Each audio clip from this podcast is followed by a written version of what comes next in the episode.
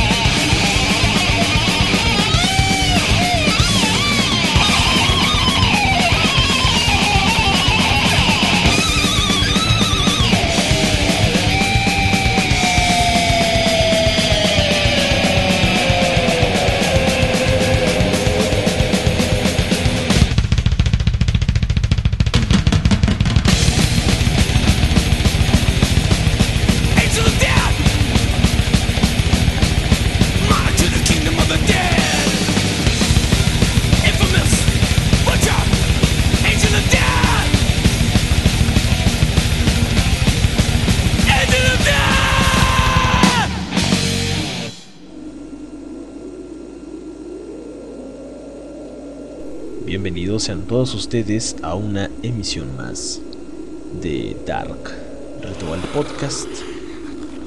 En esta emisión vamos a hablar acerca de algunos experimentos médicos que se realizaron en el tercer Reich.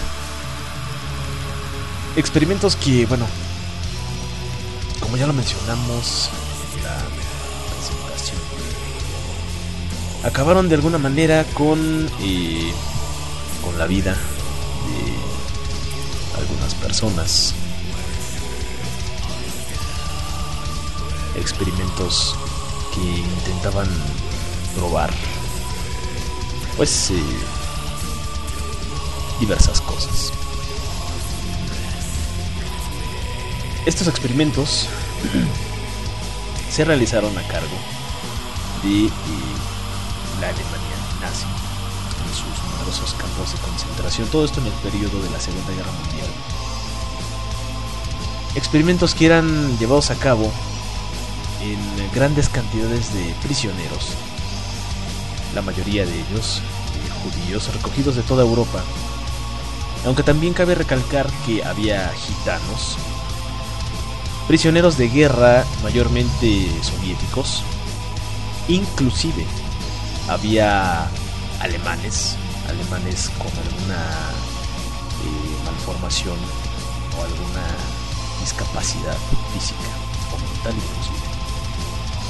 Alemanes que fueron coercionados para participar de alguna manera de estos experimentos, aunque eh, pues se ha comprobado que no hubo un consentimiento informado por parte de estas personas para pues eh, vaya arriesgar sus vidas en pro de la ciencia de la experimentación nazi.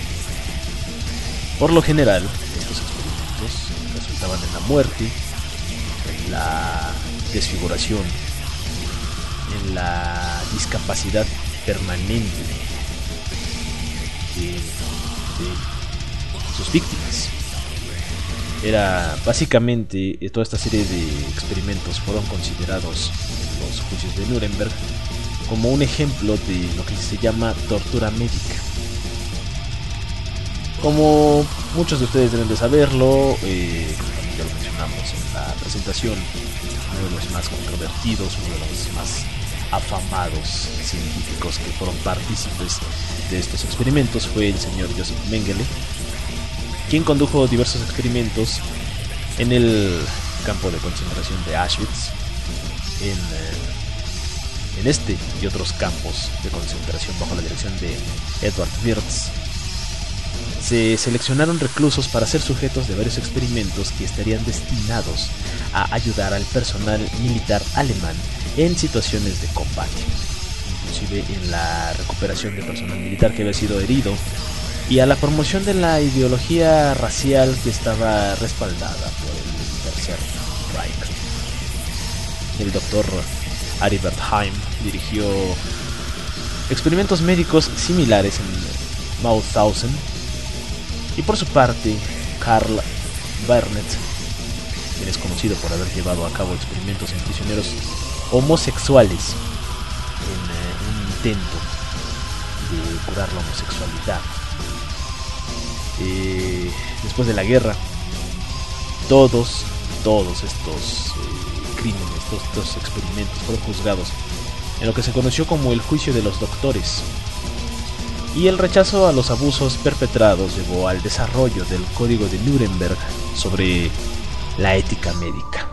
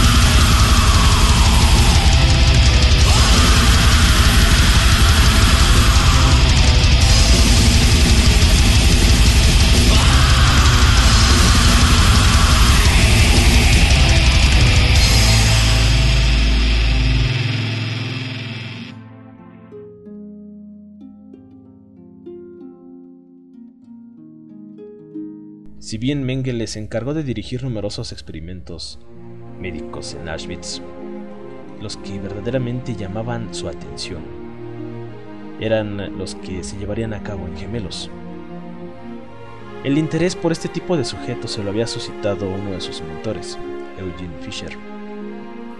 Eh, según Fisher, la experimentación con gemelos era el instrumento de investigación más importante en relación a la llamada higiene racial.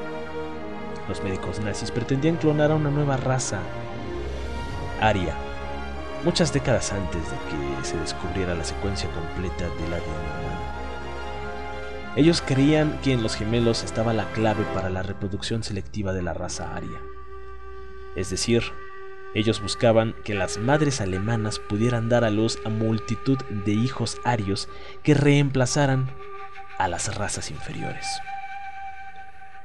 Al doctor le encantaba realizar pruebas de radiación y resistencia del dolor en humanos.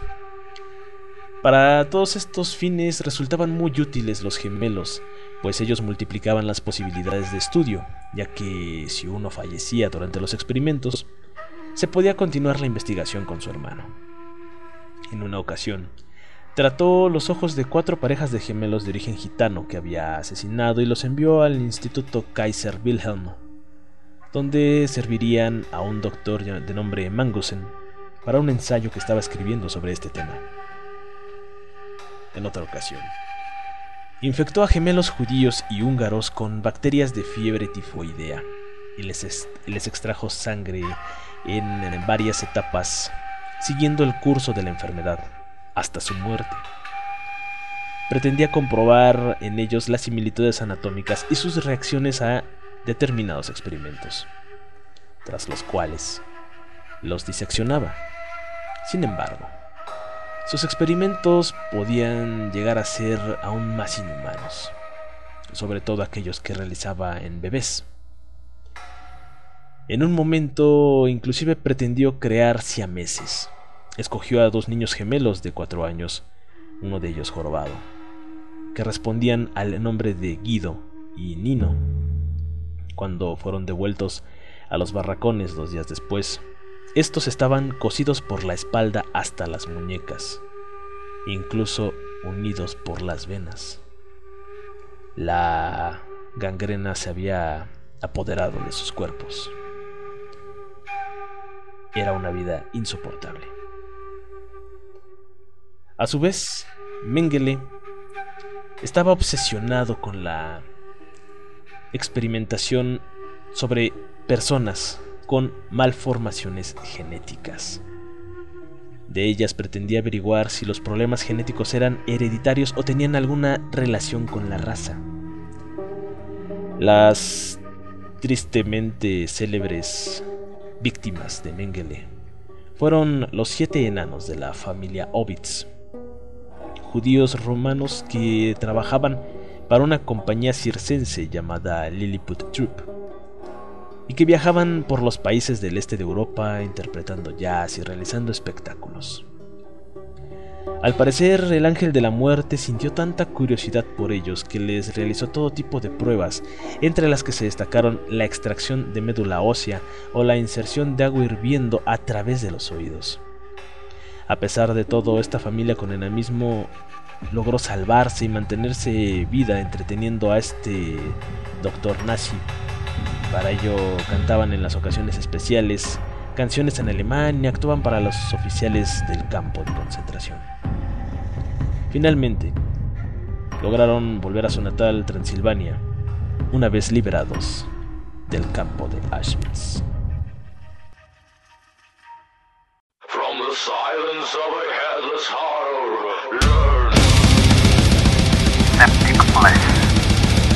are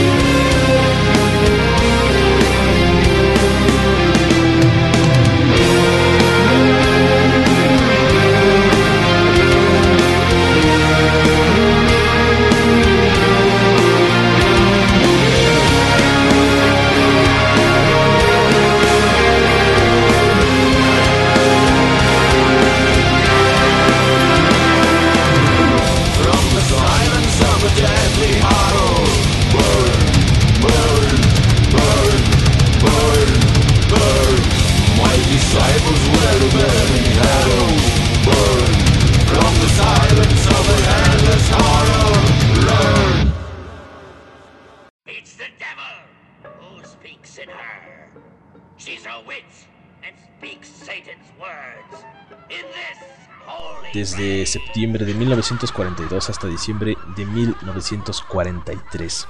Se llevaron a cabo numerosos experimentos en el campo de concentración de Ravensbrück, los cuales pretendían estudiar la regeneración de huesos, músculos e incluso nervios. Así como otro de los objetivos era trasplantar huesos de una persona a otra. Secciones completas de huesos, además de músculos y nervios, fueron extraídos en vida de sujetos y sin el uso de anestesia. Tanto las personas a las cuales se les extraían dichos tejidos como las que los recibían sufrían una intensa y larga agonía. Terminaron siendo mutiladas o discapacitadas de manera permanente. En Baranovichi, actualmente Bielorrusia, en el verano de 1942, se realizaron experimentos en un pequeño edificio detrás de la casa ocupada por el oficial nazi del Heistgeist, el doctor Wittmann. En uno de ellos, un niño de 11 o quizás 12 años fue atado a una silla para que no pudiera moverse. Sobre él fue suspendido un martillo mecánico que cada pocos segundos caía sobre su cabeza. El objetivo era ver la resistencia del cráneo. En 1941, la Luftwaffe condujo experimentos para saber cómo tratar la hipotermia. Un estudio forzaba a los sujetos a resistir en un tanque de agua helada por un tiempo de hasta tres horas. Había otro en el cual se colocaba a los prisioneros desnudos a la intemperie por varias horas en temperaturas bajo cero, además de estudiar los efectos físicos de la exposición al frío. Los experimentadores calculaban diferentes maneras de volver a calentar a los sobrevivientes. Los experimentos sobre hipotermia fueron llevados a cabo por el alto mando nazi para simular las condiciones que sufrieron los ejércitos en el frente oriental, cuando las fuerzas alemanas estaban mal preparadas para el frío. Estos experimentos fueron ejecutados bajo la supervisión de los comandantes Dachau Auschwitz. El médico de las SS, Sigmund Rascher, informaba directamente a Heinrich Himmler y publicó sus resultados en eh, una conferencia titulada Problemas médicos surgidos del mar y del invierno, la cual fue publicada en 1942. Los experimentos de congelamiento se dividían en dos partes. La primera era para establecer cuánto tiempo tomaría bajar la temperatura corporal hasta la muerte, mientras que la segunda parte se centraba en cómo resucitar mejor a la víctima congelada. El método de la tina helada probó ser la manera más rápida para provocar el descenso de la temperatura corporal. Las elecciones se centraban en judíos o rusos jóvenes y saludables.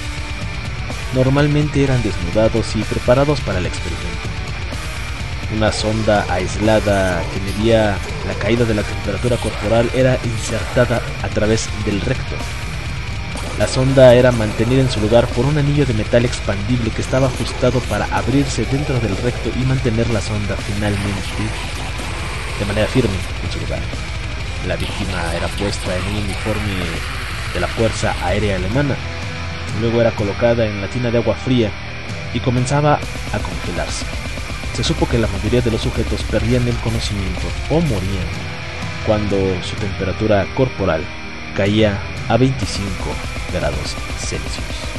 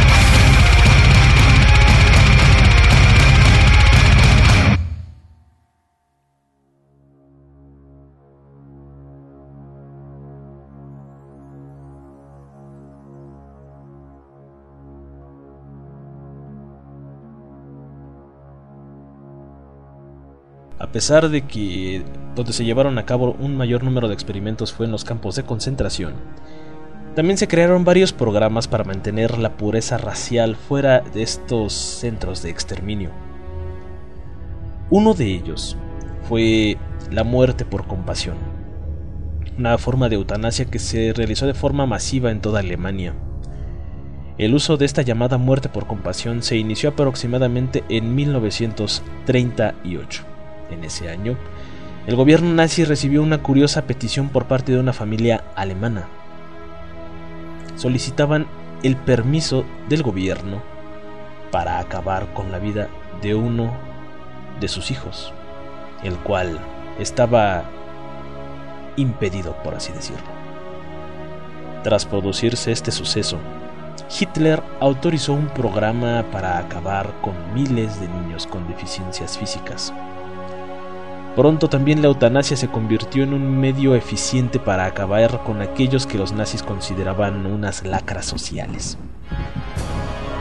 Era habitual que a los miembros de las juventudes hitlerianas se les llevara de excursión a las instituciones mentales para que vieran la situación en la que se encontraban los enfermos. Allí les explicaban el enorme coste que suponía para el Estado mantenerlos con vida. De esta forma, comenzaron los asesinatos en masa, como bien explica el experto Oscar Herradón. Y dice lo siguiente. El Ministerio del Interior solicitó a los médicos y a las parteras que informaran de todos los casos de recién nacidos que mostrasen enfermedades graves, como idiotez, síndrome de Down, microcefalia, hidrocefalia, malformaciones de todo tipo, especialmente las que se localizan en extremidades, en la columna vertebral o la cabeza, además de parálisis, incluyendo condiciones de cierta parálisis cerebral. A pesar de que para poder acabar con la vida de menores se necesitaba el consentimiento paterno, era bastante usual que se ejerciera presión sobre las familias para que acabaran cediendo y enviaran a sus hijos a los centros de muerte diseminados por toda la Alemania nazi. Allí, ya fuera mediante una inyección letal o mediante cámaras de gas, se acabó con cientos de vidas de enfermos, no solo extranjeros, principalmente alemanes. Lo más escalofriante de todo esto fue el consiguiente negocio que los profesionales de la medicina y científicos alemanes vieron en estos asesinatos de los discapacitados, cuyos cuerpos además servían para los numerosos estudios raciales que se llevaron a cabo. Con el inicio de la guerra, estos escuadrones de la eutanasia recibirían de Hitler la orden de acabar con cientos de prisioneros recluidos en los numerosos campos de concentración del Tercer Reich.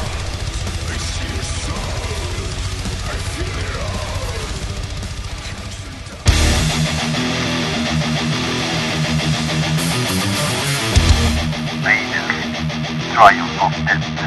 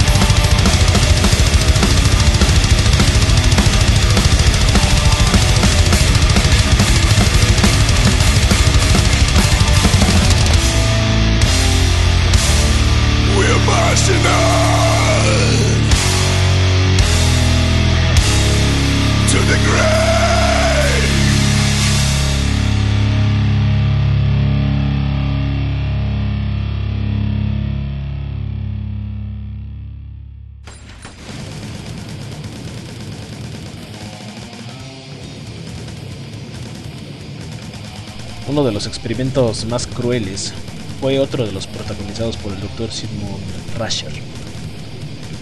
Este médico obtuvo el permiso de Himmler, líder de la CSS, para investigar sobre el comportamiento de los individuos en condiciones de alta o baja presión.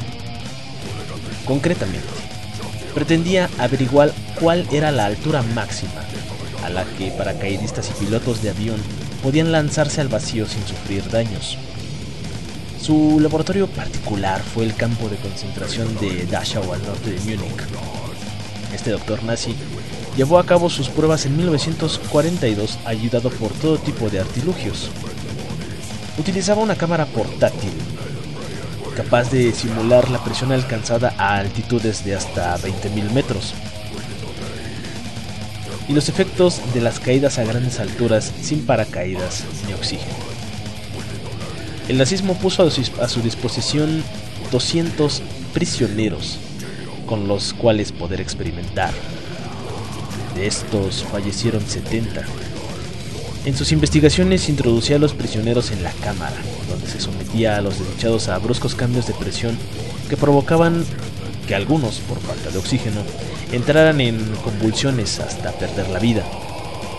De hecho, cuando fue juzgado por los aliados tras la guerra, se dio a conocer uno de los experimentos más macabros que había llevado a cabo. Se citó un informe en el que el propio Rasher señalaba tres pruebas sucesivas en un judío de 37 años al que obligó a caer desde una altura de 12 kilómetros. Tras la tercera caída, entró en estado agónico, muriendo poco tiempo después. Klaus Schilling, profesor emérito de parasitología de la Facultad de Medicina de Berlín, fue el encargado de realizar otra de las pruebas en eh, Dachau. Este médico realizó experimentos sobre el paludismo en prisioneros. Esta enfermedad causa vómitos y altas fiebres, entre otros síntomas y fue en los años 30 y 40 un auténtico quebradero de cabeza para los soldados alemanes apostados en el norte de África. De esta forma, y para evitar ver mermadas sus filas de manera drástica, se encargó la tarea de encontrar una cura al Dr. Schilling, al que le fueron concedidos centenares de prisioneros con los cuales experimentar. Entre los años 1942 y 1945, Schilling contagiaría de paludismo hasta a 1200 internos. El doctor colocaba unas cajas asidas a las manos de los prisioneros que contenían mosquitos infectados con la enfermedad. Aunque en ocasiones les inyectaba directamente esta enfermedad a las glándulas de los insectos, hasta que debido a las picaduras contraían el paludismo. Con su macabra práctica, Schilling acabó con la vida de entre 400 y 500 prisioneros sin lograr conseguir alguna cura.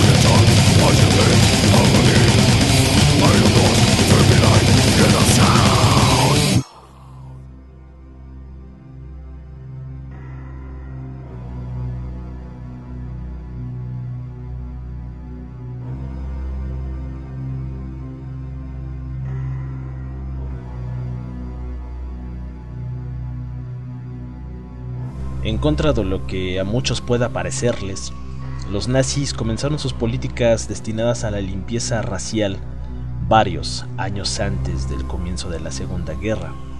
Concretamente, Hitler dio el banderazo de salida a las prácticas que pretendían mantener pura a la raza aria al subir al poder. Así pues, el Führer decidió cortar el problema de la pureza racial de raíz. Para empezar, y con la intención de detener el aumento de toda aquella vida que pudiera considerarse impura a los ojos de los nazis, ordenó la esterilización de cientos de miles de personas. Desde junio de 1933, todos aquellos individuos que padecían enfermedades mentales congénitas o físicas, así como aquellos con patologías hereditarias como ceguera, sordera, inclusive alcoholismo u homosexualidad. Vidas que podrían parecer eh, indignas de ser vividas, eran fuertes candidatos para la esterilización, que se consideraba tanto una acción de compasión para los propios enfermos como para la comunidad alemana en general concretamente. y según nos explica el periodista Oscar Herradón, se llegó a tratar con este peculiar método a un total de entre 300.000 y 400.000 personas. A su vez, y aunque en un principio no apareció en la lista de las SS, finalmente se terminó esterilizando a prostitutas, a presidiarios o incluso a multitudes de niños que vivían en orfanatos otro de los experimentos que fueron llevados a cabo con el consentimiento del Tercer fueron los que realizó el doctor de la Luftwaffe Wilhelm Beilbach y su finalidad era conseguir convertir el agua salada en agua potable. Algo que hubiera sido de gran ayuda para aviadores y paracaidistas alemanes en tierras enemigas. Sin embargo, la investigación se cobró el sufrimiento de 40 presos judíos sin dar fruto alguno. Se distribuyó a los prisioneros en cuatro grupos. A los integrantes del primero no se les permitió beber agua. A los del segundo se les dio a beber agua de mar común. El tercero bebió agua de mar procesada por un método conocido como berca, que disimulaba su sabor salado. Los integrantes del cuarto grupo ingirieron agua desalinizada a través de un procedimiento que era llamado Wofatit. Las consecuencias del agua salada fueron nefastas en el organismo de los prisioneros que, según un testigo superviviente, lamían literalmente el agua de fregar del suelo para poder hidratarse. Nuevamente los doctores del Estado nazi fallaron, pues no hallaron una forma de conseguir que el agua de mar pudiera ingerirse sin peligro alguno para sus tropas. Varias veces, entre septiembre de 1939 y abril de 1945, se condujeron experimentos en el campo de concentración de Schassenhausen, Natzweiler y otros campos sobre los efectos del gas mostaza. Los prisioneros eran deliberadamente expuestos a dicho gas y otros vesicantes como por ejemplo la lewisita que les infligía severas quemaduras químicas. Estas heridas eran probadas para investigar el tratamiento más efectivo para curarlas.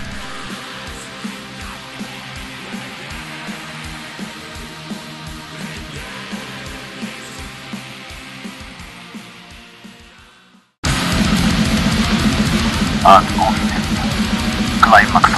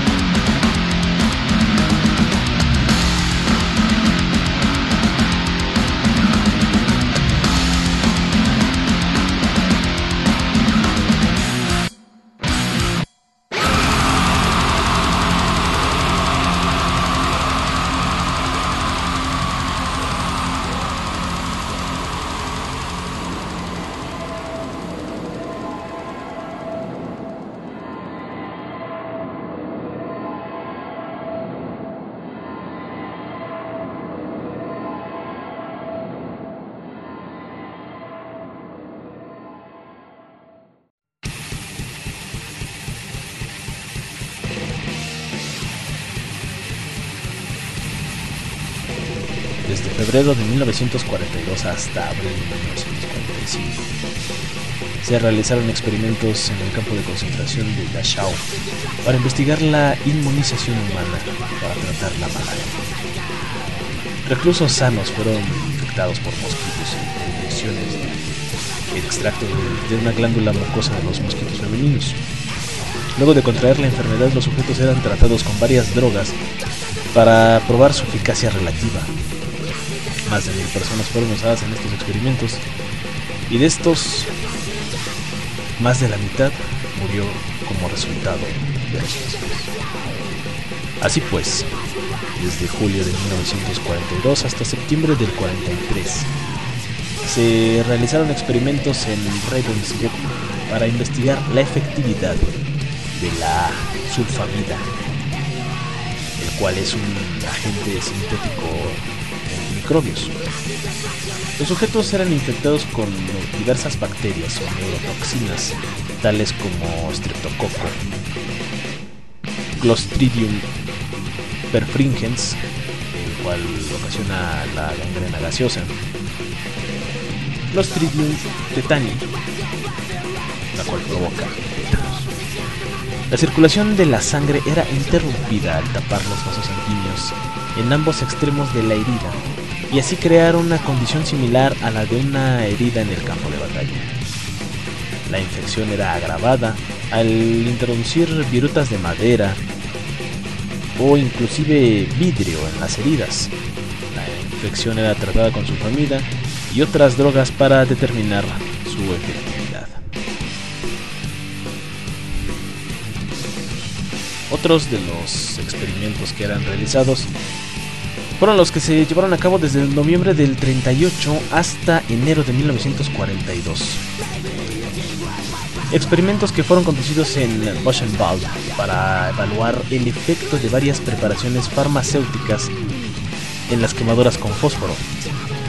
Estas quemaduras eran infligidas en sujetos con sustancias extraídas de bombas incendiarias. Así pues, entre diciembre de 1943 y octubre de 1944, se realizaron experimentos en el campo de concentración también de Buchenwald para investigar el efecto de varios tipos de venenos. Los venenos eran administrados secretamente en la comida de los sujetos experimentales. Las víctimas morían como consecuencia del veneno o eran asesinados inmediatamente para permitir la autopsia septiembre del 44. Se dispararon inclusive balas envenenadas a unos sujetos experimentales que sufrieron tortura y por lo regular perdieron su vida.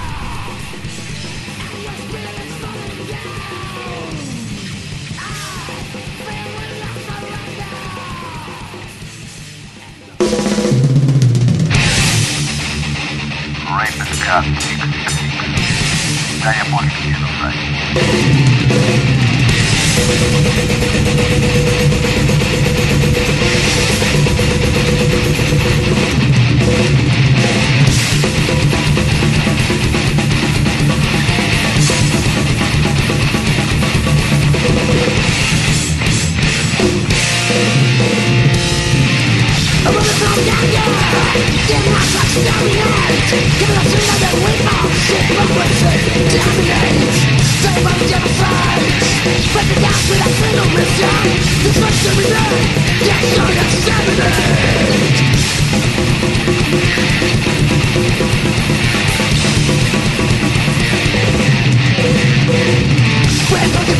luck Of attack Black bears, shake Let us sing and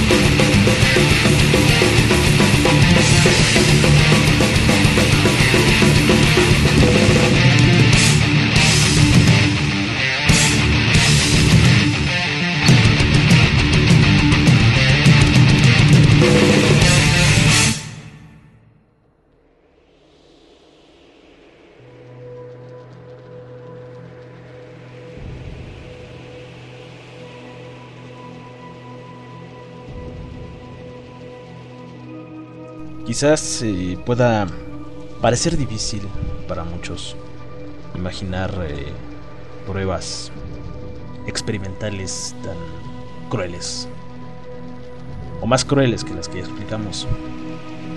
Sin embargo, se situaron múltiples experimentos llevados a cabo en prisioneros homosexuales. La intención, abro comillas, extirparles esa enfermedad, cierro comillas. Como consideraban los seguidores de Hitler a esta orientación sexual.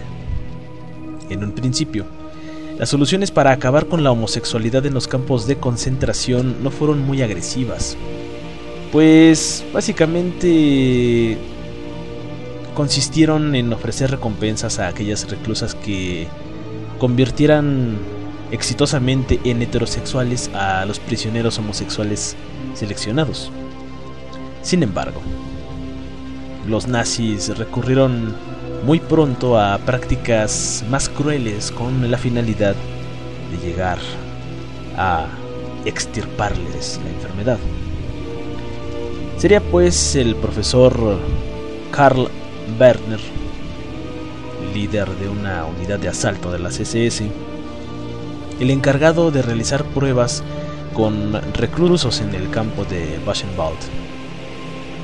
De esta forma comenzaron las castraciones con la intención de eliminar el impulso homosexual, como así era reconocido entre los nazis. No obstante, las mayores aberraciones se produjeron cuando Bernet llegó al campo de, concentración de Buchenwald. Este convenció a Himmler de que podía curar la homosexualidad con una glándula creada por él mismo. De esta manera, implantó su invento, el cual liberaba hormonas masculinas en el cuerpo humano, en la ingle de 15 presos. A pesar de todos sus esfuerzos, no consiguió sus objetivos y acabó con la vida de dos de estos reos, además de que, torturó a todos y cada uno de los homosexuales seleccionados. También entre diciembre de 1941 y febrero de 1945, igualmente en el campo de Buchenwald, se condujeron experimentos para investigar la efectividad de la fiebre con puntos y otras vacunas. Gran cantidad de reclusos sanos fueron deliberadamente infectados con la bacteria del tifus para mantener la bacteria viva más del 90% de las víctimas murió. Otros reclusos sanos fueron utilizados para determinar la efectividad de diversas vacunas y varias sustancias químicas. En el curso de estos experimentos, el 75% de los mismos eran vacunados con una de las vacunas o alimentados con una de las sustancias químicas y después de un periodo de 3 a 4 semanas eran infectados con gérmenes de fiebre con puntos. Aproximadamente el 25% restante era infectado sin ninguna protección previa para comparar la efectividad de las vacunas y las otras sustancias químicas. Cientos de personas perdieron su vida. También se condujeron experimentos similares con la finalidad de investigar más a fondo la fiebre amarilla, la viruela, la paratifus A y B, la difteria y el cólera. Además de que, bueno, varios de estos experimentos similares fueron eh, llevados a cabo en Natzweiler, Y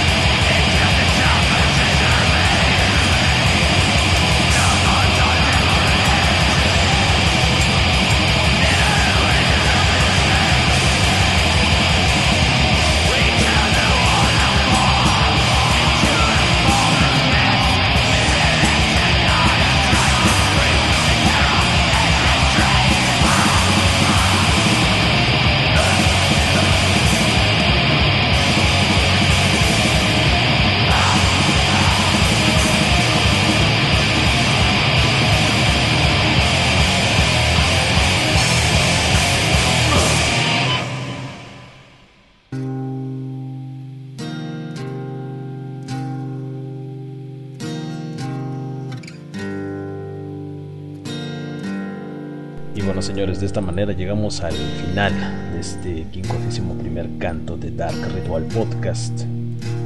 Los experimentos médicos del Tercer Reich. Y todo lo relacionado a la Alemania nazi, todo lo relacionado a la Segunda Guerra Mundial es tema de controversia. Diversos sentimientos encontrados van a aparecer en ustedes, en algunos de ustedes. Y creo que más ahora que está esta situación que se ha recrudecido eh, la cuestión del conflicto palestino-israelí. Y cabe mencionarles, señores, cabe mencionarles que pues a veces de lo malo puede sacarse lo bueno ustedes me dirán, bueno, muerte de tantas personas, su sufrimiento, ¿qué puede dejar de bueno? por una parte, pues sí nos recuerda que la curiosidad humana puede ser bastante, bastante mórbida. A veces la curiosidad no mató al gato, a veces la curiosidad del gato mató al